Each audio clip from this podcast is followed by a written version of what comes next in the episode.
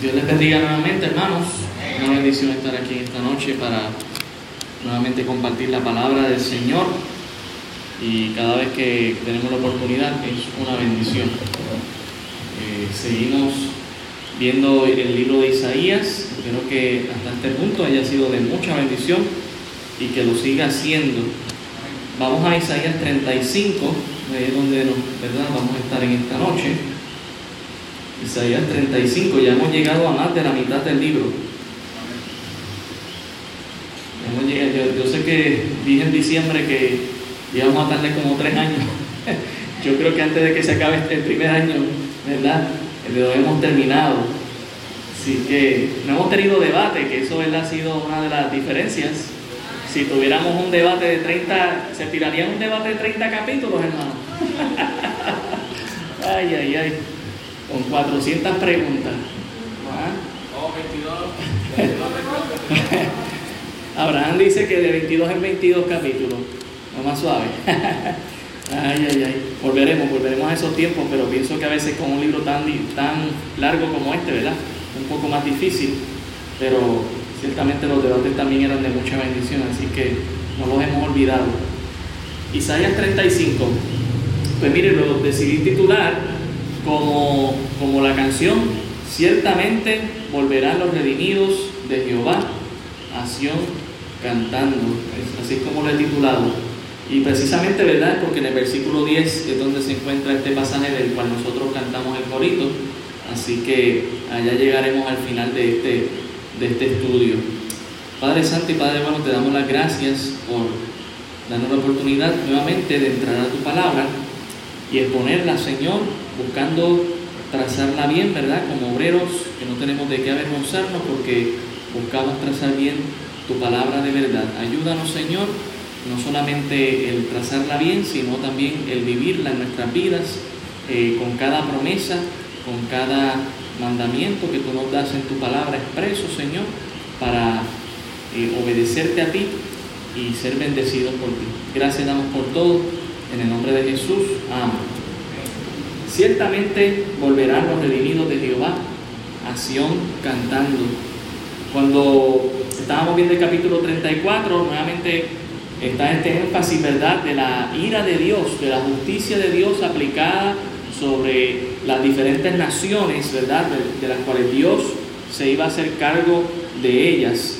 Y verdad, esto no solamente un aspecto en el pasado, sino que también sabemos que es en el futuro. Cuando miramos Apocalipsis estamos seguros de que Dios va a pasar juicio sobre todas las naciones nuevamente. Y ante todo esto, siempre hay como un pavor repentino que cae sobre uno y dice, bueno, ¿será que Dios es nada más ira? No, Dios no es solamente ira, Dios también es amor, Dios también es gozo para nuestras vidas, para aquellos que le hemos creído. Y precisamente de eso se trata el capítulo 35. En el capítulo 35 nosotros vamos a estar viendo la tierra restaurada, la tierra restaurada. Eso es lo que vemos del versículo 1 al versículo 2. Dice, se alegrarán el desierto y la soledad. El yermo se gozará y florecerá como la rosa. Cuando nosotros analizamos las ciudades que hay a través del mundo en el día de hoy, hay muchas ciudades que de verdad que son una obra de arquitectura impresionante. Eh, ya a, mí, a mí me fascina esta aplicación de, Google Earth yo me meto ahí, me, voy a, a par de ciudades en el mundo y veo desde los cielos, ¿verdad? Y algunos te deja bajar a las carreteras y mirar las calles, las ciudades, la gente caminando, el mar, eh, los edificios. Y ciertamente hay ciudades que son preciosísimas y que la obra que, ¿verdad? El hombre que Dios le ha dado sabiduría para hacer como obra arquitectónica son, son ciudades maravillosas.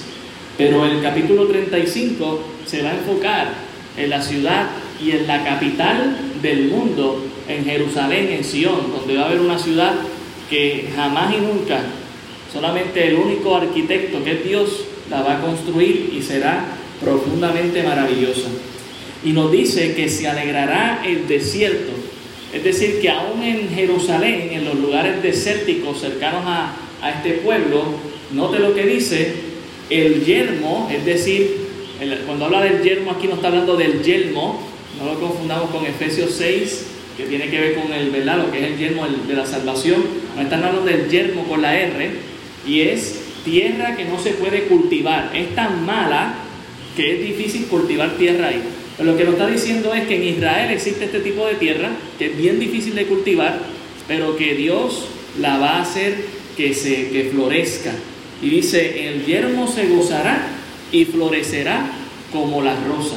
Y la idea de que florezca una rosa es que las rosas es una de las flores que más fácil puede florecer, ¿verdad? Cuando se ha plantado bien y se ha hecho bien sin ningún problema, florece y no solamente sale una, salen dos, salen tres y sale un ramo completo.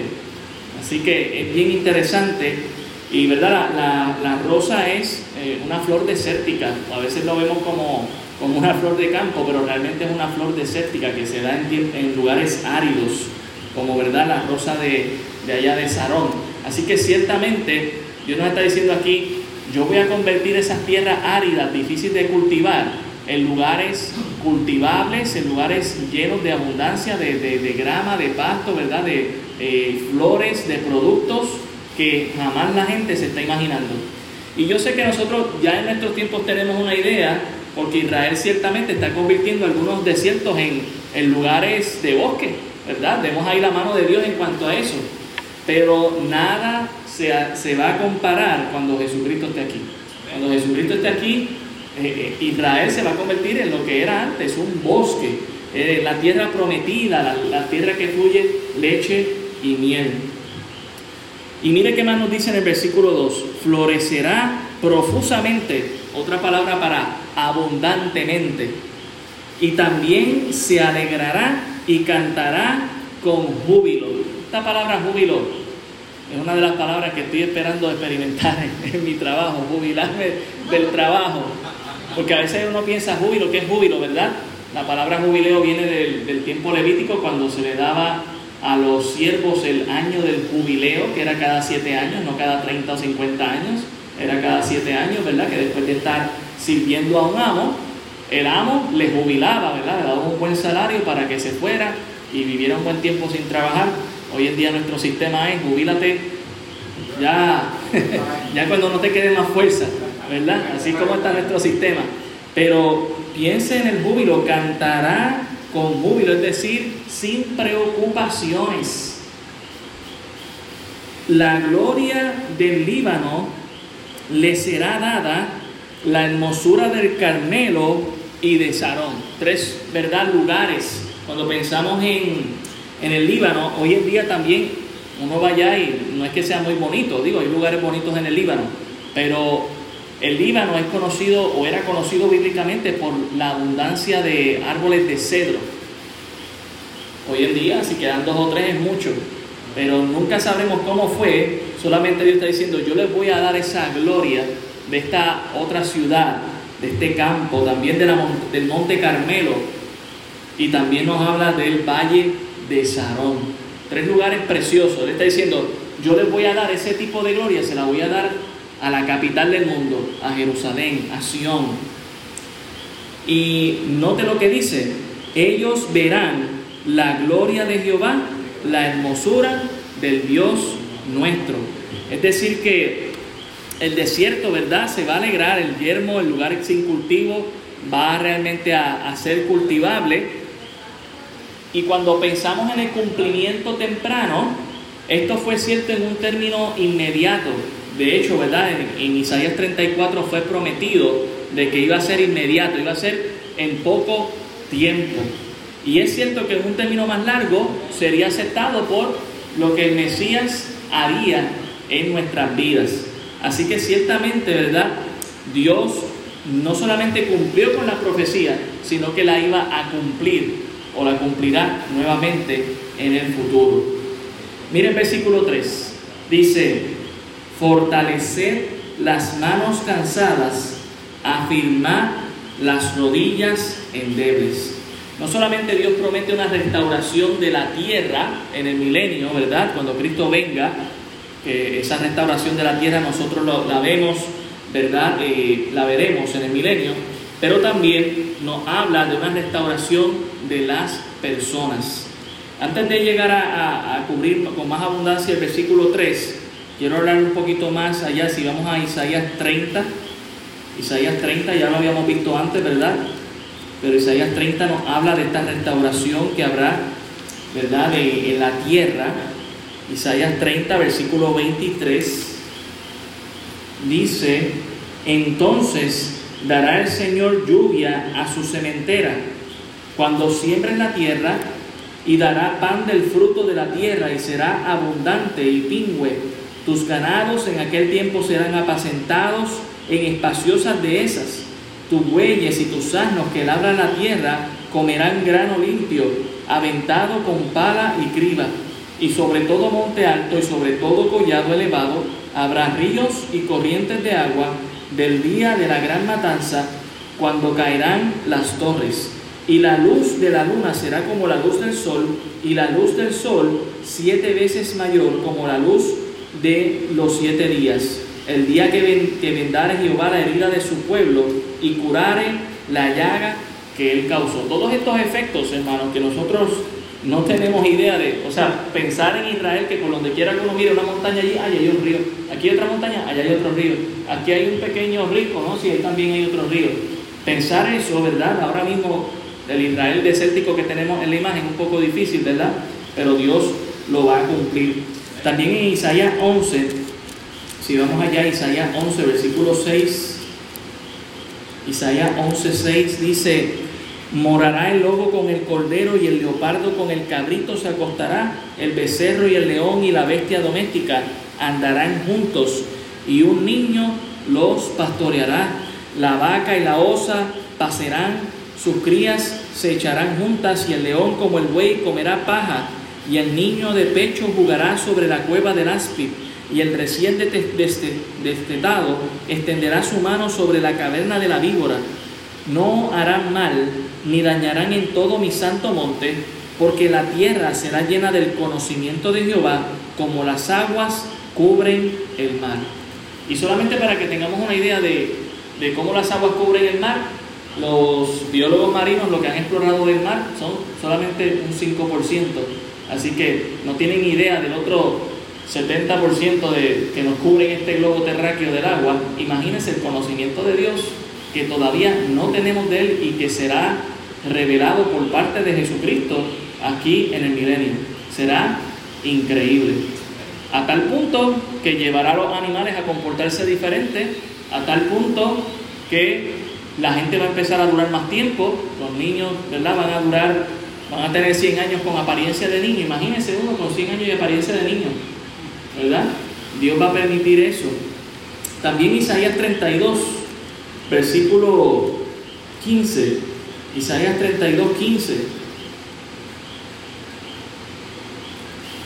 Dice aquí, hasta que sobre, hasta que sobre nosotros se ha derramado el Espíritu de lo alto, y el desierto se convierta en campo fértil y el campo fértil sea estimado por bosque y habitará el juicio en el desierto y en el campo fértil morará la justicia y el efecto de la justicia será paz y el labor de la justicia reposo y seguridad para siempre. Y mi pueblo habitará en morada de paz en habitaciones seguras y en recreos de reposo. Y cuando caiga granizo caerá en los montes y la ciudad será del todo abatida. Dichosos vosotros los que sembráis junto a todas las aguas y dejáis libres al buey y al asno. Así que ciertamente va a haber mucha abundancia en la ganadería, va a haber abundancia en la agricultura, va a haber abundancia en lo que es el agua, no va a haber escasez. Imagínense, yo recuerdo, yo recuerdo cuando pequeño, que yo sé que en algunos lugares en Puerto Rico no se pagaba por agua. Yo creo que esos lugares no existen, ¿verdad? Ahora todo el mundo, a menos que tenga su, propio, su propia posa o algo, ¿verdad? Que, su propio sistema, pero si no, no es como que autoridad de acueducto, de hecho, se supone que ellos no cobran por agua, ellos cobran por el servicio. El agua sigue siendo gratis, entre comillas. ¿Sí, hermano?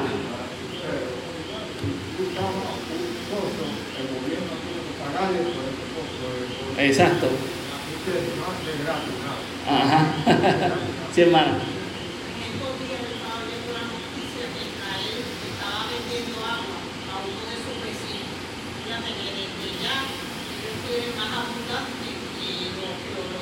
Eso es así.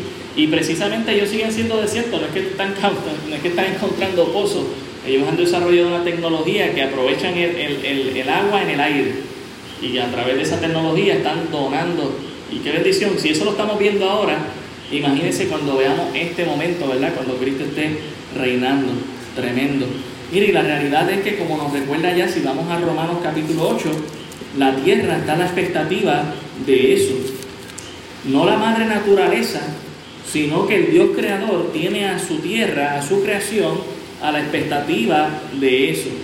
Romanos 8:19 dice lo siguiente, porque el anhelo ardiente de la creación es el aguardar la manifestación de los hijos de Dios, porque la creación fue sujetada a vanidad, no por su propia voluntad, sino por causa del que la sujetó en esperanza, porque también la creación misma será liberada de la esclavitud de corrupción a la libertad gloriosa de los hijos de Dios, porque sabemos que toda la creación tiene a una y aún está con dolores de parto hasta ahora.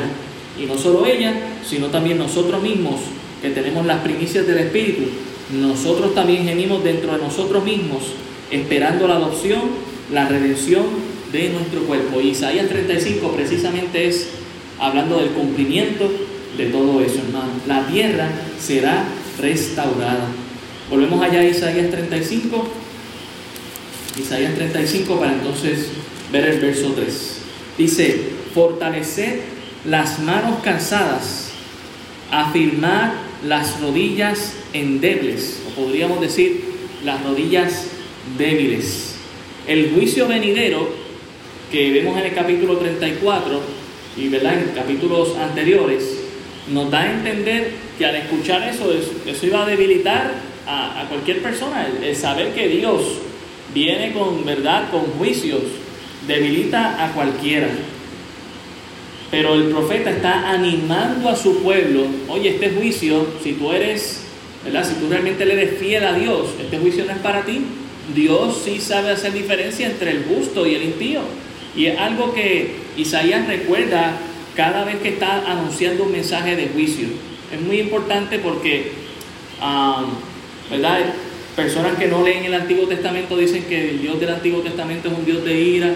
No, aquí vemos su justicia, pero también vemos su amor para con los que le siguen, ¿verdad? Eh, y vemos su consistencia en cuanto a eso se refiere. Y él les dice, sí, hermano.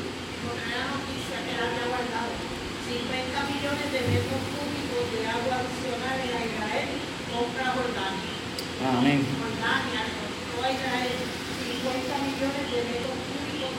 Amén. Así que, y eso es, mucha, eso es mucha agua. Eso es mucha agua para ayudar, ¿verdad?, a un pueblo enemigo. ¿Ok? Así que, qué bendición. Imagínense cuando esté el Señor Jesucristo aquí. Eso va a ser infinito. Eh,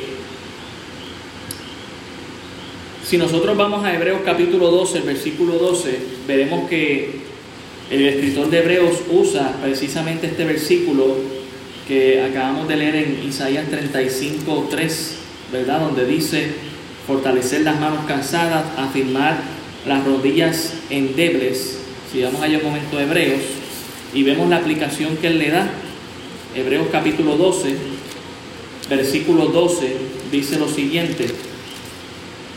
Dice, por lo cual, levantar las manos caídas y las rodillas paralizadas y haced sendas derechas para vuestro pie, para que lo cojo no se salga del camino, sino que sea sanado. Y el contexto eh, tiene que ver con la disciplina, en el versículo 11 nos habla de la disciplina, pero básicamente lo que está diciendo es, un proceso de restauración ciertamente puede traer pavor, temor, lástima, herida, pero la finalidad, ¿cuál es? Que esas manos caídas se levanten, que esas rodillas paralizadas si tengan movimiento. Alguien dijo lo siguiente, sus rodillas no van a estar cansadas si usted no está ocupado en la obra del Señor y si sus rodillas no van a estar paralizadas si usted no está andando de rodillas en el Señor. Hay mucho por hacer, hermano, Y Dios, aun cuando lleguemos a ese tiempo de manos cansadas y rodillas paralizadas, lo que nos va a decir es, tranquilo, levántate, yo te doy las fuerzas. Y en el contexto de Isaías sabemos que esas fuerzas Dios las, renueva como a las águilas.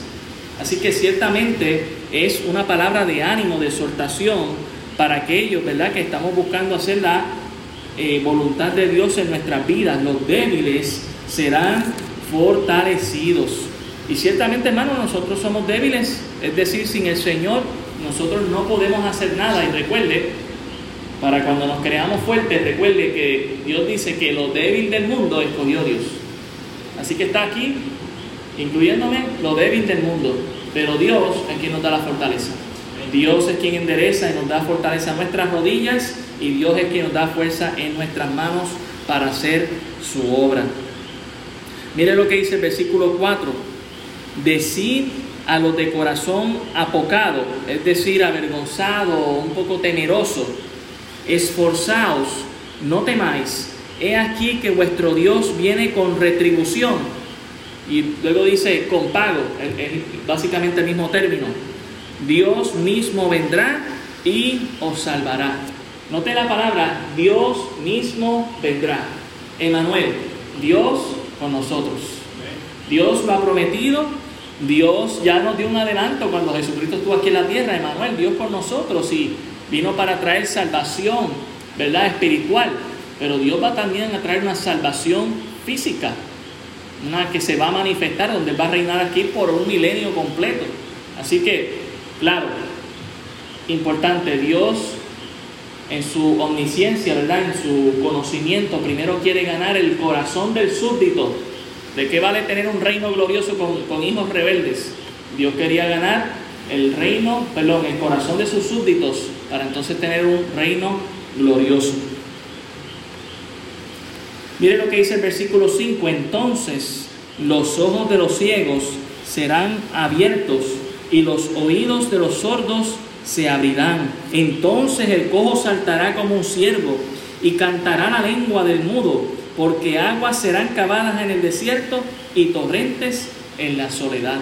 Un tercer efecto, ya vimos que la tierra es restaurada, ya vemos que los débiles son fortalecidos y ahora estamos viendo el versículo 5 y 6 que los enfermos y los afligidos son sanados. Y el Señor nos dio un poquito de la muestra de eso cuando Él estuvo aquí en la, tierra por primera vez, ¿verdad? ¿verdad? Como ser humano, diciendo, lo digo, si vamos allá a Mateo 11, Mateo 11, versículo 4, Mateo capítulo 11, versículo 4, mire lo que dice aquí, dice, respondiendo Jesús, les dijo, id y haced saber a Juan las cosas que oís y ves. Los ciegos ven, los cojos andan, los leprosos son limpiados, los sordos oyen, los muertos son resucitados y a los pobres es anunciado el Evangelio. Y bienaventurado es el que no halle tropiezo en mí. Y esto, ¿verdad? Fue una pregunta que mandó Juan el Bautista a través de sus discípulos porque tenía un poco de temor de haber hecho un sacrificio por alguien que él podría llegar a haber pensado que no era el Mesías. Porque, ¿Cuáles son las palabras de Jesús? Isaías 35. Mira, Isaías 35 lo estoy cumpliendo, tranquilo. Ahora, ese cumplimiento no, no es uno completo en, la vida de Jesucristo, en su primera parte aquí en la tierra, será uno completo cuando esté aquí en el reino milenial. Cuando sanó la gente la sanó por completo, claro que sí, pero en el reino milenial, hermano, toda esa enfermedad, todas esas cosas van a desaparecer de aquellos que aman al Señor. Y verdad, Jesús para darle ánimo al profeta, eh, a Juan el Bautista, le dio esas palabras de ánimo, Isaías 35. Eh, él ciertamente utilizó la misma idea. Mire, si vamos a Mateo 12, 22, solamente para que veamos algunas cosas que el Señor hizo. Mateo 12, 22, en su ministerio, no las vamos a mencionar ahora todas, pero solamente dos versículos. Mateo 12, 22, entonces fue traído a él un endemoniado, ciego y mudo, y le sanó de tal manera que el ciego y mudo veía y hablaba. Dejó de estar endemoniado, empezó a hablar y empezó a ver. Así que ese es el poder de nuestro Señor Jesucristo. Imagínese, sin un cuerpo glorificado. Aunque sabemos que Él, ¿verdad?, mostraba su poder, nunca dejó de ser Dios. Marcos 7:37. Marcos 7:37. Y en gran manera se maravillaban diciendo, bien lo ha hecho todo, hace a los sordos oír y a los mudos hablar. Así que ciertamente cuando Jesús vino, por eso él dijo estas palabras, el reino de los cielos se ha acercado. No había llegado a la tierra, pero se había acercado con la presencia de nuestro Señor Jesucristo y ciertamente vendrá un día y se establecerá y todo esto tendrá un cumplimiento final y firme. Es decir, aquellos que sean sanados no volverán a padecer, ¿verdad?, de estas enfermedades. El cojo saltará como un ciervo y cantará la lengua del mudo, porque aguas serán cavadas en el desierto y torrentes en la soledad. Aún, ¿verdad?, nos sigue mencionando el término del agua. Cuán importante, ¿verdad?, que haya agua para que haya vida.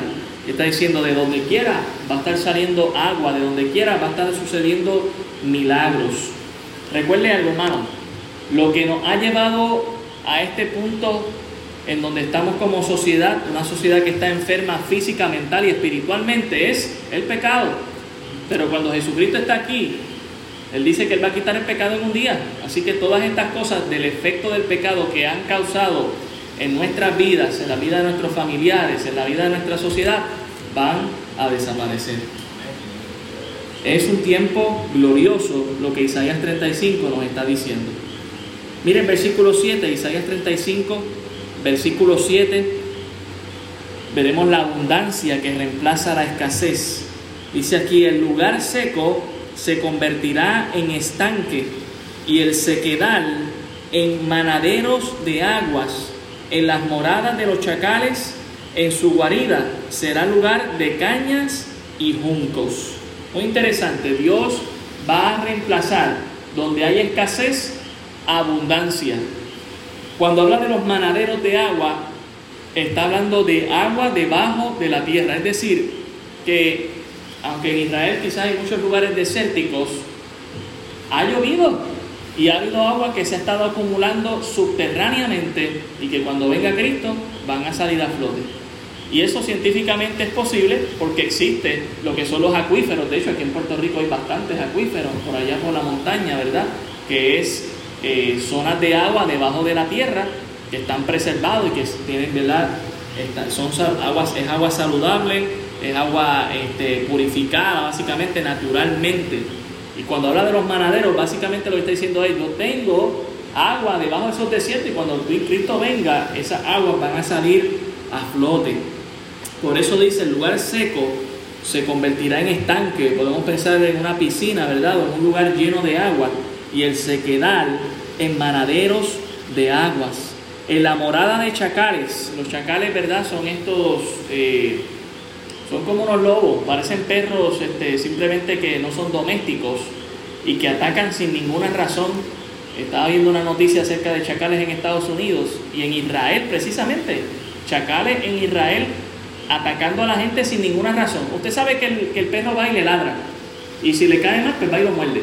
Pero el chacal no te va a ladrar, te va a caer arriba. Entonces es un animal bastante eh, feroz. Eh, le gusta comer comida ya, ¿verdad? Eh, que se está pudriendo, ¿verdad? Es carne ya lista para comer. Pero dice aquí que en el, en el lugar donde ellos se esconden, en su guarida, es decir, ¿verdad? En sus cuevas, allí, en ese lugar, habrá cañas y juncos. O sea que el lugar más inhóspito, el más inseguro que nosotros podríamos pensar, que uno diría, no, allí no, yo no bajo porque allí están estos animales, allí bajaremos porque allí vamos a tener la caña y los juncos, para ya sea el azúcar, ¿verdad? Ya sea eh, cosas dulces que nosotros, ¿verdad? Que, estemos, que se esté dando en el milenio. Así que ciertamente Dios va a reemplazar la escasez con la abundancia.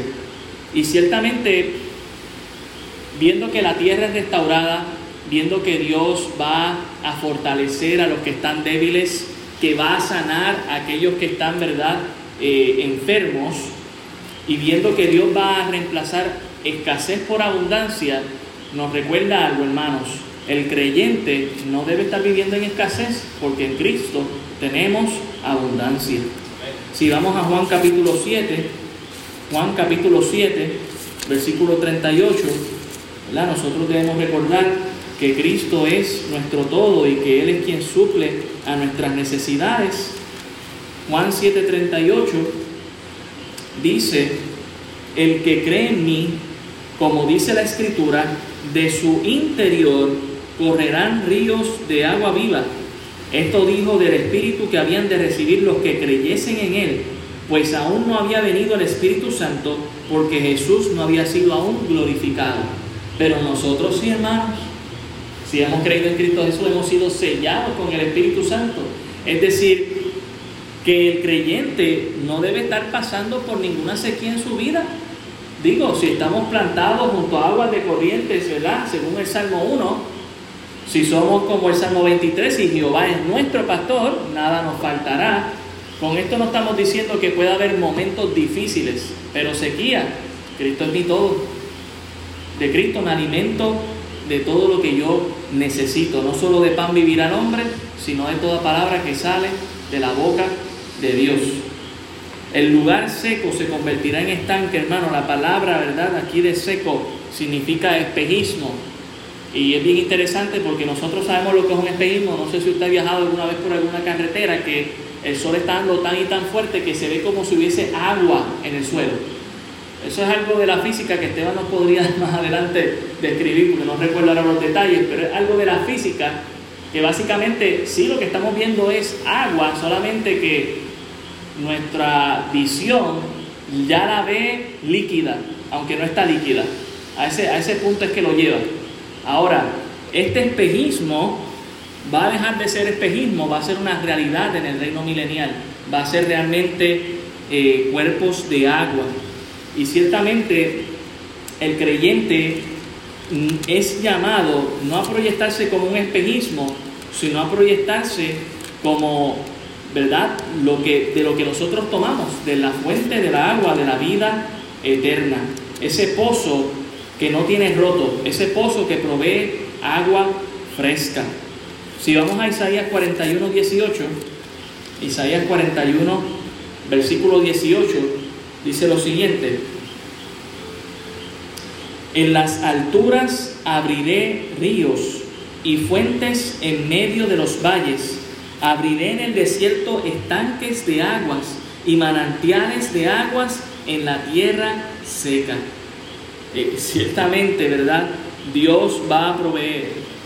Qué interesante, ¿verdad? Que todos estos textos nos hablen acerca del agua y hoy ver, ver a un Israel tan desértico, tan difícil de, pensar que puede salir agua de allí, la realidad es que Dios va a hacer esto posible. Volvemos a Isaías 35. En el futuro glorioso de Israel, en la capital del mundo, Jerusalén, no solamente Dios va a proveer de una tierra que va a dar abundancia, no solamente veremos, ¿verdad?, las personas debilitadas siendo fortalecidas, también los sanos, ¿verdad? los enfermos siendo sanados, la escasez cambiando en abundancia, también veremos la calzada a la santidad o el camino a la santidad. Isaías 35, versículo 8 dice, y habrá allí calzada y camino, y será llamado, note con qué palabra, ¿verdad? Con mayúscula, camino de santidad no pasará inmundo por él, sino que él mismo estará con ellos. El que anduviera en este camino, por torpe que sea, no se extraviará. Cuando hablamos de una calzada, para aquellos que ya están viendo eh, cómo se está construyendo el paseo lineal que van a conectarlo de Tuabaja a Dorado, no sé cuántos ya están viendo eso, pero se está levantando una calzada, ¿verdad? Que es un camino de arena y ya luego, ¿verdad? Le pondrán pues sus bloques y su varilla y su cemento para que esté bien puestecito y luego por encima la brea. Todo eso es una calzada. Para que tengamos una idea de una buena calzada que se hizo en la autopista, eh, cuando usted va de camino de, de, acá hacia Caguas, usted va a ver ese carril que ahora cobran cuánto, cinco pesos si uno va por ahí. Es esa calzada que se está elevando, ¿verdad? Con un montón de bloques. Esa es la imagen de una calzada, ¿ok? Para los que no sabían lo que es una calzada. Dice, y allí habrá calzada y camino y será llamado camino de santidad. Tendrá un, tendrá un, nombre. Usted sabe que nuestras autopistas tienen nombres, ¿verdad? Luisa Ferré, este, y Teodoro Moscoso, Expreso Las Américas, la Kennedy. Entonces, imagínense, camino de santidad. Esta autopista o este camino que Dios va a hacer, quizás no va a ser una autopista, será un camino único, porque dice que va a ser santo, especial, donde los inmundos no van a, llegar. No sé si va a haber un peaje que va a decir, ok, los inmundos aquí no pasan, o conoces a Cristo, por aquí no pasa, pero la cuestión es que será algo único y especial. ¿Con qué propósito? Pues poder llegar al rey, poder llegar al rey, hermanos. Dice aquí que, sino que él mismo estará con ellos, o sea que en el camino Dios va a andar con los que anden por el camino de la santidad. Y no nos está hablando aquí de algo simplemente espiritual. Recuerde, nuestro Dios es omnipresente.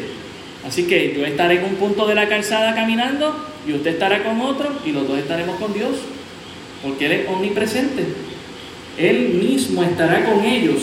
El que anduviere en este camino, por torpe que sea, no se extraviará. ¿Cuántos nos hemos perdido guiando? ¿O usted nunca se ha perdido guiando? Es lamentable que en Puerto Rico nos perdamos, ¿verdad? Siendo una isla 100 por 35, pero quizás también usted en otro país también se ha perdido por tantas salidas que tiene, por tantas curvas que tiene, y uno pensaba tomar una salida y tomó otra, ¿verdad? Y termina perdiéndose. Imagínese, y uno dice, no, pues que hoy tenemos el GPS, bueno, hasta el GPS a veces nos lleva a un lugar que no nos debió haber llegado, ¿sí o no? este, nos, nos, mandó a dar una vuelta que, o nos llevó a un lugar sin, sin salida, ¿qué es esto, verdad?